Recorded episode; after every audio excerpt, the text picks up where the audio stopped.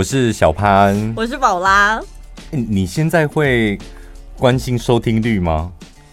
呃，我偶尔会上去看一下，但是我没有看得很仔细。我大概就是看最，你看后台的吧？对，然后我就是看最近五集，最新更新的这五集上架上架第一天的表现如何？这样。哦，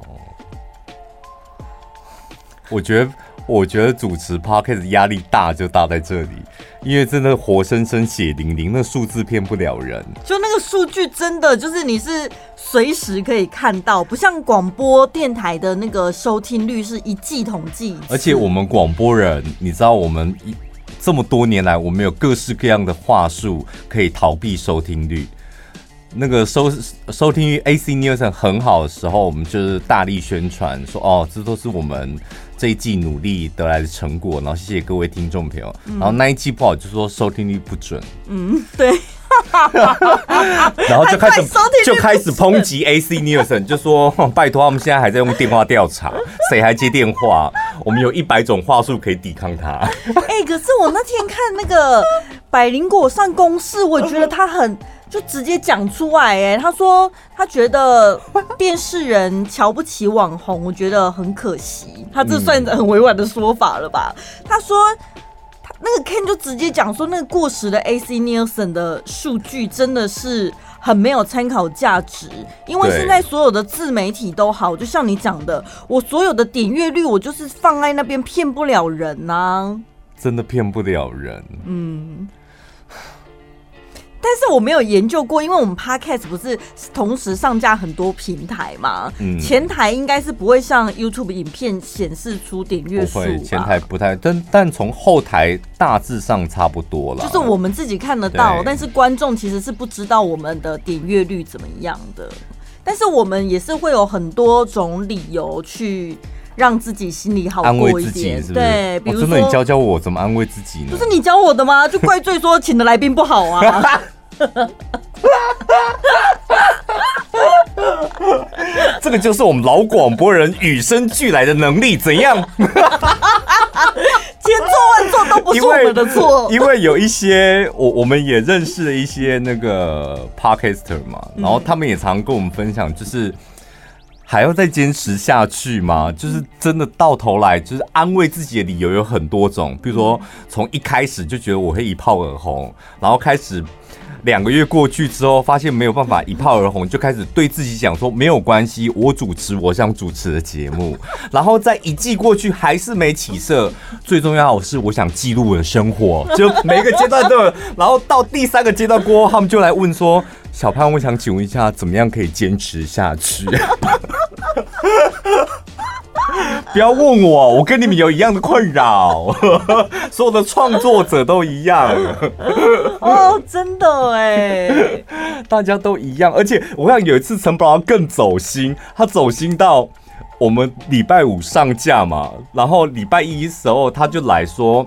怎么办？我们上礼拜那一集，我明明觉得讲得很不错啊，怎么会反应这么不好？说你从哪里看出反应好不好？说因为这个周末都 IG 都没有人 tag，都没有人 tag 我。我想说，连这个你也可以走心，你完全被听众朋友制约住了啦。呃，后来这个我就放宽心了，对他可能。听了，但是他没空发现动或干嘛，我觉得还是要以后台数据为准。对，你那时候安慰我，你就说，可是不会，我看后台数据很，很好啊，还蛮不错的，我才知道说，哦，原来我是放错重点了。其实我们节目还有另外一层压力，因为我们的业配都是直客厂商，百分之八十跟其他的人比较不一样，嗯、就是他们那都实打实的销售数据。所以你知道，我们一集节目一来有收听率，然后二来呢有销售数字，然后当然我们不会直接接触到厂商，我们有一个。百万 A 一嘛，但是 A 一偶尔就会透露给我们听，哎、欸，很好哎、欸，这一集效果很好，厂商很开心。然后我们听完，他只会告诉我们好消息，但想说，哎、欸，这个礼拜他没有跟我们讲同样话，表示这个礼拜好像卖的不太好。自自己就会脑补，你知道吗？本来已经。就是有点像养 养尊处优，就觉得不是应该每个礼拜这个时候，他就应该要叮咚我们说 哇，厂商很开心耶，怎么这礼拜没有呢？所以我们两个彻彻底底的已经被我们的业务还有听众朋友给绑架住了。嗯，所以你要说怎么办？这个压力算是我们自己给自己的吗？还是本来做这一个 podcast 就会有这方面的压力？可是我是还我我之前我好像有一集讲过吧，我好像是会那种享受压力跟低潮的人。对，因为你好多东西你都好享受哦。啊，不然怎么样？怎么办呢、啊？我就是说我可以享受那个压力，是我觉得一次、两次、三次，那接下来就一定会进步啊。嗯，是吧？嗯，就像我们不喜欢去健身房运动也是一样啊。但坚持一个月、两个月，你就很明显在镜子前面就看到不一样的自己啊。哦，所以坚持很重要。不然我们要像其他主持人一样吗？就躲在录音室里面，自以为很红，那也很可怜吧？哦，天哪，好针对的话哦。然后再抱怨说自己钱赚太少。Oh my god！我 就不问你是在影射谁了。很多人。好了，我前几天呢看到一个标题，真的很吸引我。他说呢，六岁男童百字作文获满分。嗯，区区一百个字的作文竟然可以得到一百分。以前我也是参加过作文比赛的。哎、欸，我也参加过。对呀、啊。怎么可能作文可以得到一百分？再怎么高分，我都没听过满分作文的啊。没有，对不对？我唯一一次趋近于满分啊，那是因为我我猜对题目。哦，用背的是是，用背的，嗯，就是而且写的速度很快，嗯，他大概十分钟写完了，然后后面的时间我完全在检查错字什么的，嗯，那一次就趋近于满分。我觉得临场反应得到。满分，我觉得不可能。我曾经就是，我觉得在学校里面建立的自信心呢、真的不能够太志得意满，因为出了学校之后，外面的世界更大，你知道吗？你确定你要给亲爱的小朋友这么大的压力？在学校得的第一名就已经很不容易，你还跟他讲说：“我跟你讲，你这样出社会你就死定了。”还有一件事情是你也会成长，就是我那一天，我记得我之前不知道为什么整理房间的时候，我突然找到以前学校的校刊，然后我有一篇作文被刊在校刊上面。你想想看，那对于一个学生来说是莫大的荣耀吧？对，所以我就非常开心的，我就拿了那篇文章来到公司。是什么？国中还国小？高中。哦，那很厉害耶。对，所以我就很开心的拿着那一篇文章来到节目中，要跟大家分享这样子。嗯、然后分享完了之后，就是被你批评的一文不值。你拿我分享过？你 有吗？有啦。还是你们后来没有承认那是你写的？有啦，你就想说这个就是。很普通的文章，那你要不要讲你是哪一个高中的？不要，那边好像叫奶茶的回忆什么的，我一点印象都没有。那我再回去找出来跟你分享。可是你那时候是被挑选中的，是不是？对啊，我自己投稿啊，然后就被。被但是你是很哦，你是真的自己写的吗？对啊，不然呢？抄别人吗？还是什么？我我以前在学校常做这种抄别人的。我我唯一被刊出来的一次是不是作文？是那个书法。哦，我们以前学校国中都要写书法嘛。对。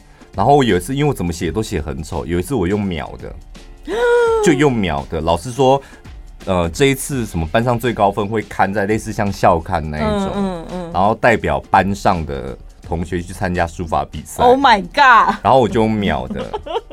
我不知道那不是我问题哦，我觉得那是老师自己的吧，写不好，我就被刊在校刊上面。身为书法老师，你应该看得出来这个是写的还是描的吧？然后后来还代表班上，我们就两个人去参加书法比赛。然后我教那书法比赛真的不能作弊了吧？我教那个书教那个书法的时候，那个我我看到那个收考卷的老师就满脸问号。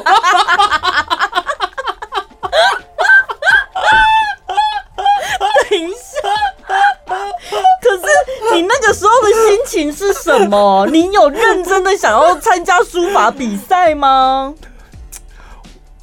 我没有想要参加书法，还是就是想要出风头而已。没有，我那时候真的觉得好玩，就因为我真的不会写，用描的，你可以描的很漂亮。哦，你只是想交作业是是？就交一个好看的作业啊，哦、就只是这么单纯的想法而已。那之后误打误撞就被。你总不能跟老师讲说，老师我是那种描的吧？啊，你就去参加比赛，又不会怎么样，老师也不会发现的、因为评审也不是我们班级的老师啊。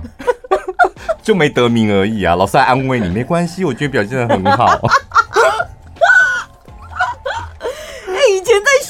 真的各式各样的比赛，哎，你看作文、书法，还有画画比赛，然后什么海报设计，对对对对对，海报设计那时候大家也是卯足全力，耶。朗读啊，嗯、演讲啊，对对对，哦，好多哦，歌唱比赛什么，歌唱，然后乐队什么的。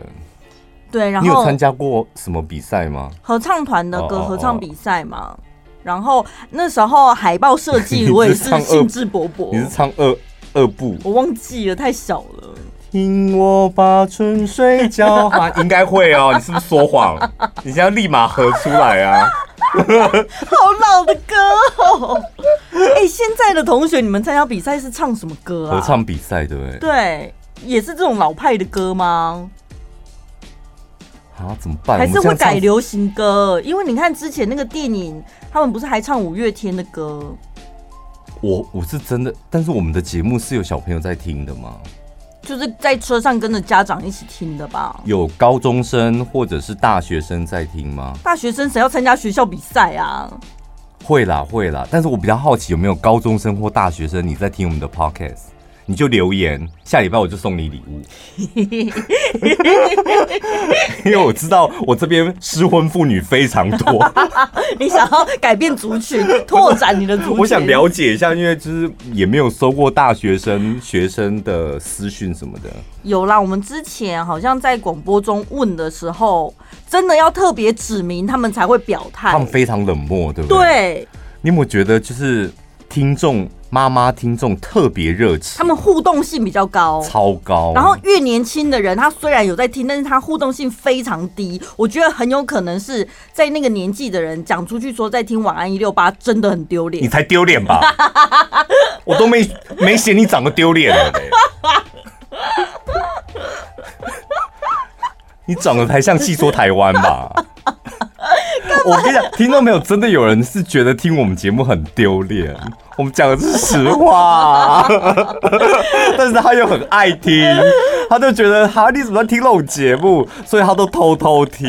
我们已经说过不止一个听众朋友，他连那个我们的粉丝团不是送礼物吗？嗯，他说真的每每个礼拜都是煎熬，因为真的很想上去抽，但是又怕被别人发现。我说你是怕被别人发现你听一六八还是抽奖？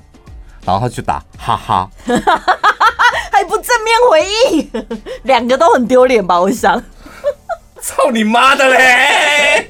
可是有一些人真的忍不住去留言，留了抽奖文之后，我就看到有一些人都会在上面相认呐、啊。哦哦哦，他的朋友，连书朋友就会看到你留言，然后他就会下去回说：“原来你也听一六八。”然后他们两个这种感觉蛮好的，对不对？对就是突然间发现朋友在跟你做一样的事，然后我们主持人看到也会蛮感动的、啊。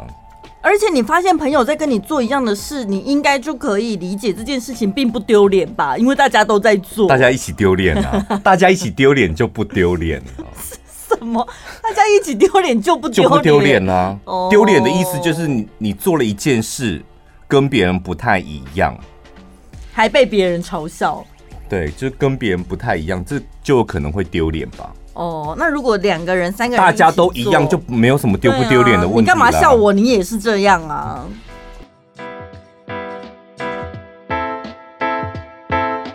想要有情调，先得要有香调。来自瑞典居家品牌 Vana Living 故事版香氛蜡烛暖灯礼盒，专属礼盒，创造你和另一半的专属默契。只要打开 Vana Living 复古暖灯，特调的烟草木、高纬度的松树香气，结合光影，短时间就能营造愉悦舒适的幸福空间。即日起到五月二十号，购买故事版香氛蜡烛暖灯礼盒，复古暖灯再送两款经典香氛蜡烛，原价两千两百七十元，档期优惠只要一千九百九十元。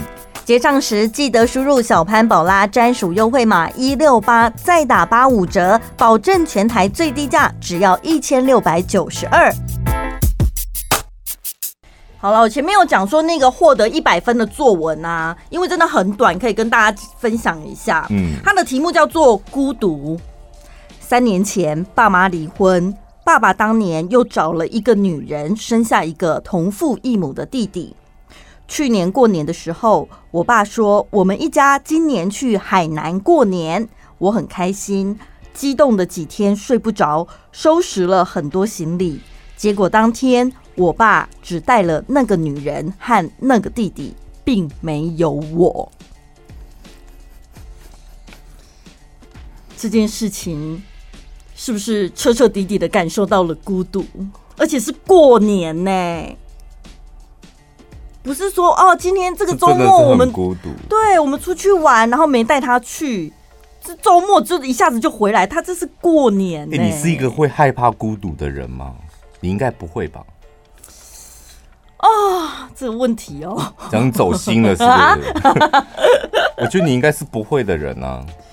我记得啊，我那时候我有一次上班的时候，刚好在那个大理仁爱医院门口，嗯，就发生了擦撞。一台小货车要右转，然后我骑机车直行嘛，然后就撞了在地上滚。那刚好在医院门口，所以一下子那个护士就推轮椅出来，我就被送进急诊室了。然后过了一会啊，我们那时候的节目主管跟你就杀到大理去了，嗯，就是好像协助做笔录或干嘛，然后看我有没有发生什么事这样。然后想说，哦，天哪，好感动哦！我都已经上班迟到了，然后也只不过是个小擦撞，嗯、人也没怎样，竟然就两个大男人这样子跑过来，嗯，看我需不需要协助这样。后来呢？你知道为什么吗？为什么？因为那时候那个主管啊，嗯，他不是跟我开一样的车吗？对。然后他都是很奇怪哦，他都是别人开车这样来上班，嗯，然后那个车就开走，嗯，开走，所以他的车没有在。公司附近，嗯，他必须下班时间他才有车。那时候我们部门就说我有车哦，他感觉好像是有一个专属司机的感觉。对，所以他那时候就叫我载他去。那他的司机当下可能也不方便再回来载他，对啊，对啊，OK，对，因为你在上班途中，所以你意思说你是被迫的，是不是？没有，我要讲的是那个哦，好像是有一点。我是被利用，前面还想说我很感动的，然后后来有一天呢，周末的时候我在家里，我一起床我就觉得我好不舒服，我前一天就已经很不舒服了，我就提早上床睡，然后睡一下就会好，隔天早上起来变本加厉，你知道吗？就全身一直觉得很冷，冷到发抖，然后头又很痛，我就想说完蛋了，我一定是发高烧。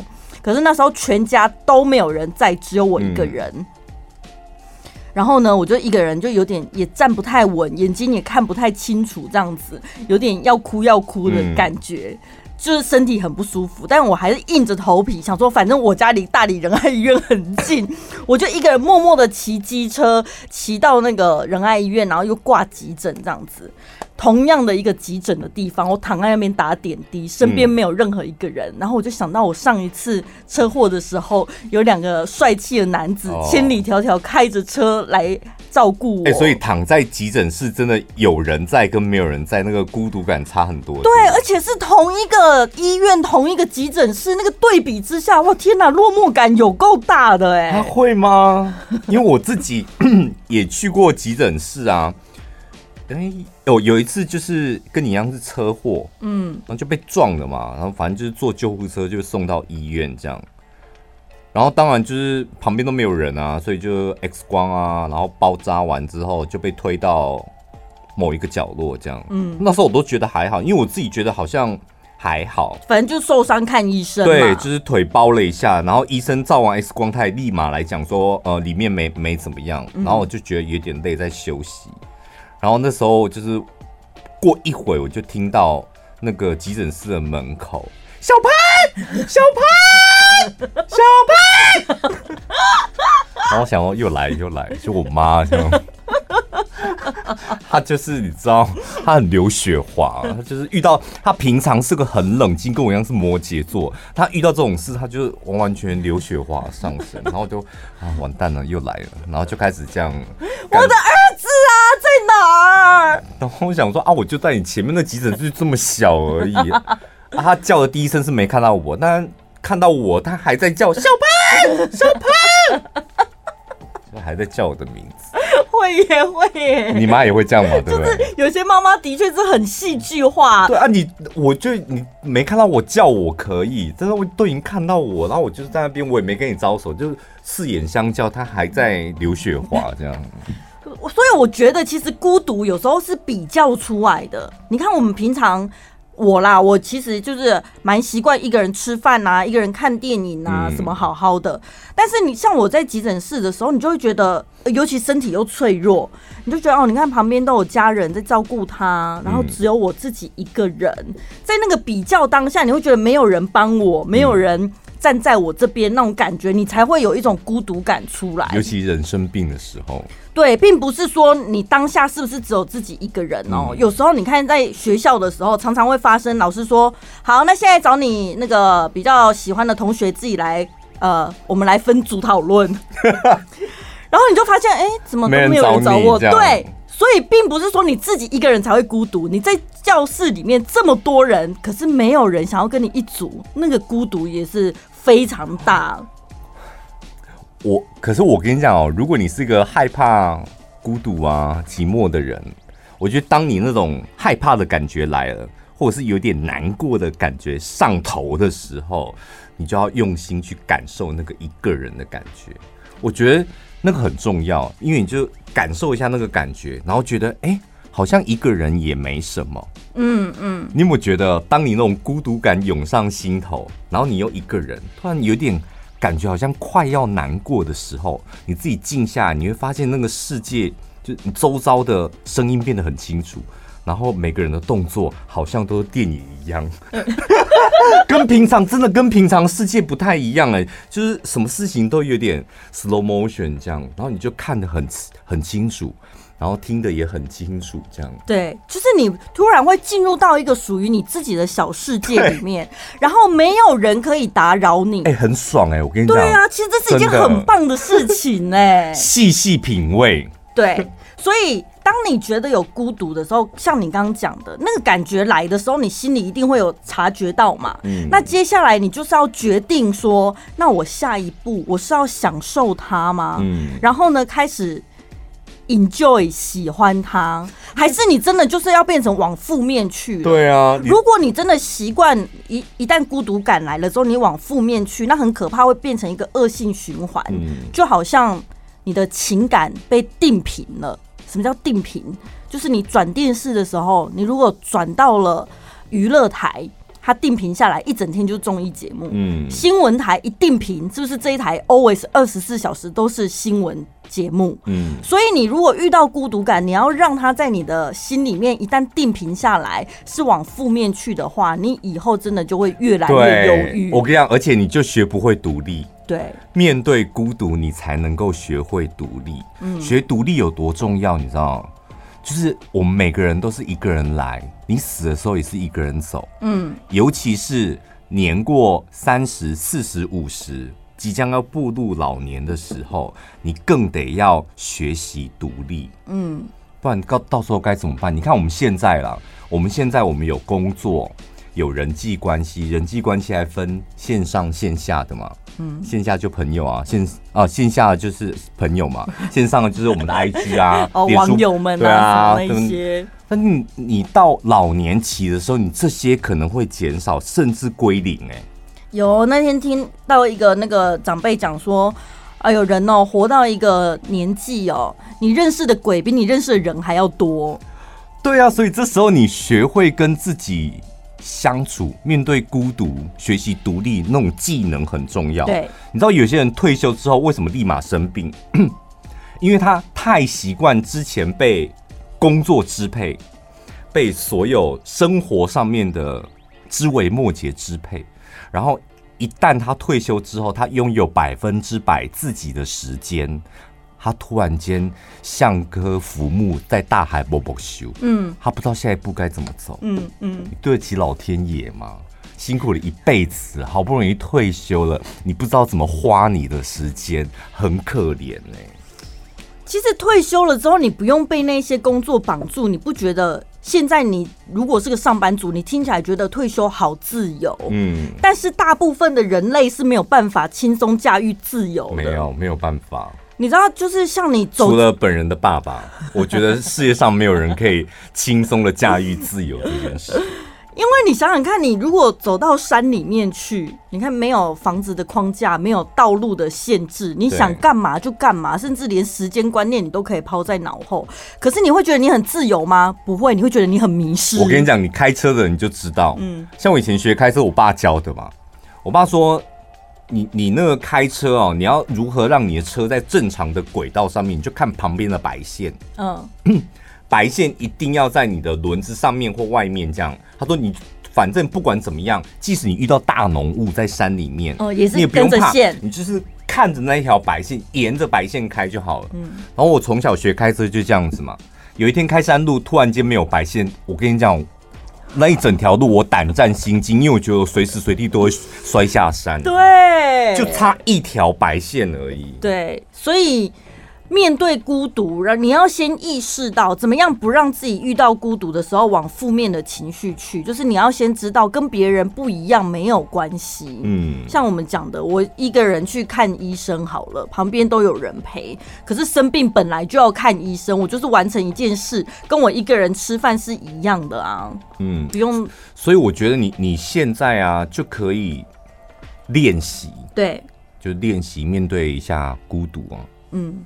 练着练着，突然间觉得我好像独立的技能多很多。这样，我有一个 女生的人妻朋友，她说，因为他们家就只有一个车位，然后我那个朋友呢，老婆，她就非常坚持家里要买两台车，然后她老公就说不需要，因为 我们接小孩去上课，然后去你的公司跟去我的公司。都在同一条线上，对，就顺没有说同一条线，嗯、但顺路。嗯，所以我载小孩去上课，载你去上班，我去上班，回来我去载你，再去载小孩，因为他们都是那种准点下班的这样。嗯、那很好啊。而且我们家没只有一个车位，你为什么要买两部车？他说不要，他坚持要买第二部车。然后呢，就是有时候是我朋友人妻载小朋友去上课，有时候是老公。带小朋友去上课，他为什么减少买那一部车呢？他想要拥有自己的时间。嗯，他就是上班途中或下班途中，起码开车回家或是去上班的路途当中，他有他自己的时间。他说啊，你知道，当你结了婚、生了小孩之后，那一个小时的路程有多么的珍贵？不然你。去上班就是为公司，回到家又开始忙小孩、忙家里。然后如果连这一小段路都被剥夺走，我以后没有自己的时间。我有时候还可以敲路线哦。他说，譬如说今天老公接小孩，然后通常是夫妻俩准时七点到家嘛，嗯，然后一起吃晚餐。他有时候就会偷溜，说今天公司比较忙，然后我顺便去买一些东西，就跑去逛街。他说：“他如果没有买第二部车，他这些事情都不能都没办法做，真的。但我觉得我们的听众朋友应该大部分是蛮享受孤独的，因为毕竟听我们节目太丢脸，我相信他们都是自己一个人听，是吧？不可能播出来大家一起听吧？被你们喜欢我才丢脸嘞！爱 听我们节目太丢脸。”这 哎，讲到这个，你会突然爆气耶？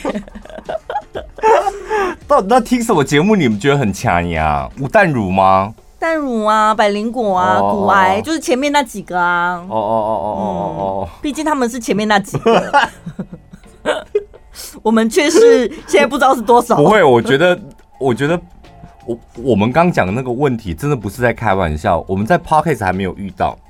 但是我们在广播是真的有听众朋友跟我们讲说，他们就是不太好意思跟家人或是朋友讲说他们在听晚安一六八。嗯，对，然后我们到现在还是没有办法解释，就是那个原因到底是。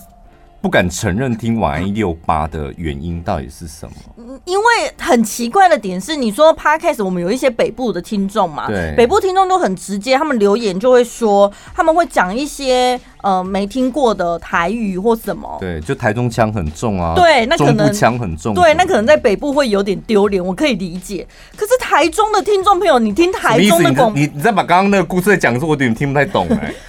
他说北部人，然后听我们觉得我们有台中腔，然后觉得很好很好玩，或者是他觉得在听这种有点土土的，Low? 对，有点 low，有点丢脸，丢脸是不是？我觉得这可以理解。如果不能理解，神经病啊！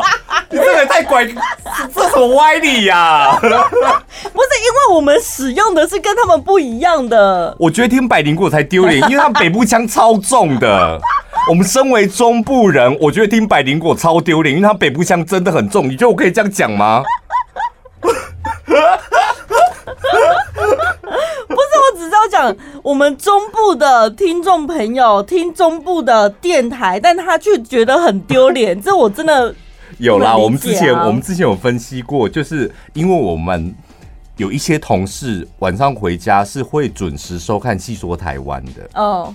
但是偷看，他永远都不敢讲。这样有一次我们在开玩笑，什么就一直讲细说台湾的坏话，然后突然间就 murmur，他说其实那蛮好看的，他有点忍不住想要。他就是因为我们已经讲细说台湾的坏话讲太长了，就太久了。他突然间旁旁边 murmur，然后我们就一群人就回回头看看他说：“你有在看细说台湾哦？”他说：“没有啊，我只是偶尔看到我爸妈。”再看，我觉得还不错，因为老人家他们觉得蛮好看的。嗯，后来事隔几个月之后，又发生同样的事，他又说真的不会很难看，你要不要试试看？因为他们讲土地公那个真的很传神。我们后来就说，你要不要承认你就是戏说台湾的影迷、忠实听观众、观众？观众对，对，其实我看很多年了，所以我都不敢承认。好了，没关系啦，你们记得来留言就好了，反正留言可以匿名嘛，对不对？今天呢，我们一样抽出两位可以送礼物给你。嗯，这个是来日方长，他说我也曾经分手之后变神经病，听到小潘的宝拉啊，不不，听到小潘的朋友跟小弟在分手之后变得很怪的故事。想到我以前也发生过，除了在脸书上一直装文青发文之外，我曾经因为想他想到睡不着，凌晨四点从桃园骑车到三重，然后等他七点出门，看着他的背影骑上摩托车上班之后，自己又乖乖骑车回桃园上班，还因为迟到所以请假一个小时。这个人也真的够疯的哎！他不是够疯，他就是个疯子啊！这是这现在应该构成性骚扰了吧？跟踪狂了吧？这没有性骚扰，这也没有算跟踪，因为他没有没有做出什么样，他就远远远远的看这样。哎呦，然后呢，听到这一集，他整个笑到不行，心有戚戚焉。那个时候二十几岁，二十几岁大家真的是很疯。然后在那个时候发现自己。分手之后会变成神经病，也就不太敢再找稳定交往的对象，嗯、直到现在。Oh my god！搞不好他现在也才二十五岁而已啊！哦、少在那边讲的好像过好几年一样。搞不好啊，我搞不好现在才二十三岁而已。现在回想起来，当时整个人根本就是坏掉，坏的很透彻。送个礼物给你吧，希望你。不要再这么疯了，然后早日放下你心里的那些挂碍，好好找一个人。不用啦，不用放下也没有关系。我个人真的觉得，如果你现在觉得这种 dating 的状态你比较舒服，嗯，那你就这样下去。嗯，谁说一定要稳定长久才是真正的爱情？对啊，也不是吧？哎，我那天我朋友，但是不要像才子一样这样子，加把结，结的。就你得要稳定的一段关系，就是我现在跟你就是跟你结束，我再跟别人这样。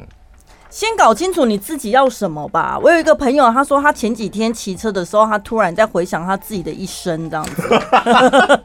我觉得你的朋友也都很疯。他前面两段感情，就他交过两个男友，一个六年，一个八年。他说他青春耗掉了十四五年，后来才发现他自己根本就是不适合婚姻，不适合稳定关系。他干嘛当初浪费这么多年的青春？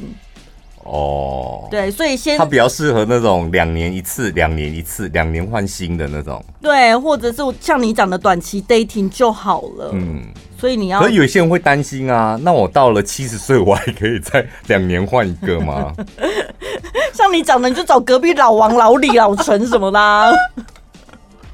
我跟你讲，还真的有。对呀、啊，真的。嗯。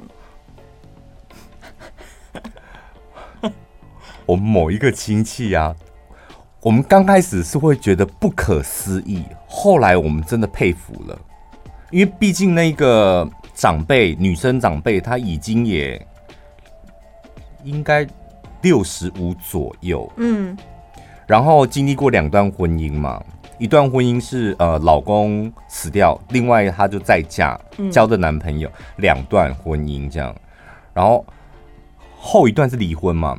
但她现在一样哎、欸，一样就是持续在交男朋友，我觉得很棒啊，很棒啊！刚开始大家会觉得啊，好像有点怪怪的，但后来到现在她还是这样，嗯、而且她过得很开心，很好，是不是很厉害？好，这非常。从六十岁一路就是到六十五岁，现在她都一直有在交男朋友，嗯，很好哎、欸，我要向他学习。对啊，对。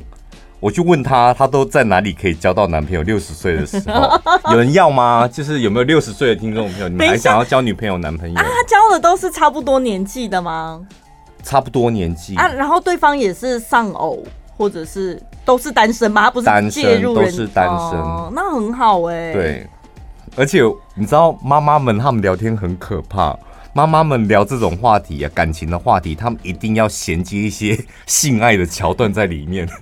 因为他会想说 啊，刚哥会看你哈，啊，你今晚刚哥会想要爱，刚美刚美，所以我每次只要听到妈妈们在聊这种话题，虽然前面就很吸引我，但一到后面他们会有个转折点。但是你刚在，他们这个转折点一出来，我就会立马飘走，因为我就觉得他们觉得。只有单纯的恋爱，单纯的关，他们那故事没有高潮，所以他们最后一定会牵连到那个部分，这样。对，哎、欸，他性生活一样非常精彩，那很好啊。我那朋友他现在就处在一个很尴尬的阶段，他就说他现在发现一些交友软体上面都会要登记嘛，嗯，然后他就觉得要不要实名认证吧，用身份证。他说他现在已经快要。就是只能申请什么熟龄交友啊、二村那一种，他觉得也太吃亏了吧！我这辈子都还没嫁过哎、欸，那你就加伪造文书一下吧。对啊，我说交友没关系吧？对啊，反正他跟我们柜台借身份证啊，我差这么多。我们柜台不是差不多十八岁、十九岁？对，对啊。然后你那朋友就约出去的时候，最后就被打。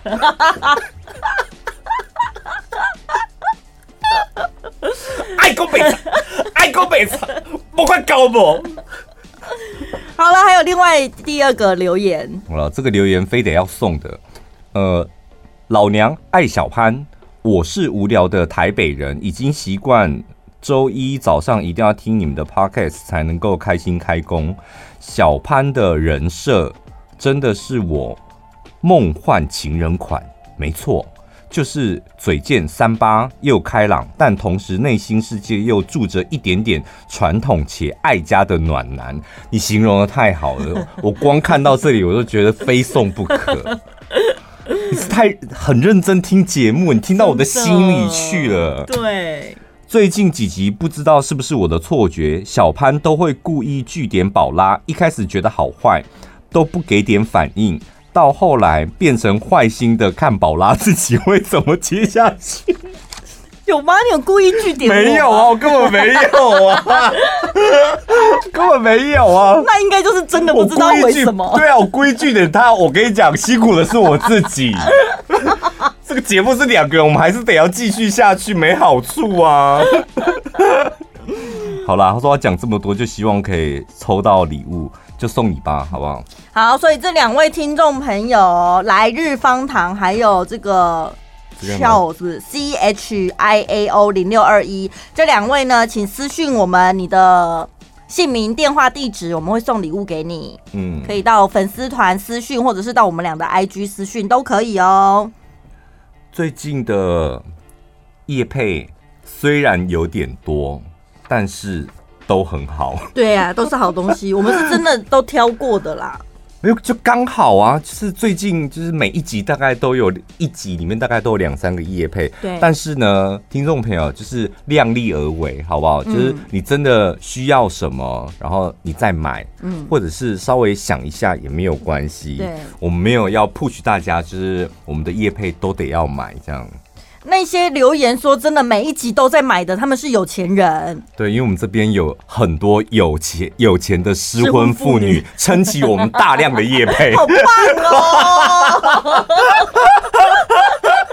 所以，我们每一次的夜配基本扣打应该起码就两百组以上，都靠这些有钱的失婚妇女。所以，其他的就是如果刚出社会的啊，或者还在读书的啊，你就放轻松，量力而为，对，挑你真的喜欢的、有需要的。嗯，对，好啦，那希望大家呃这一集也可以听得很开心，好不好？嗯、下次再见喽，拜拜。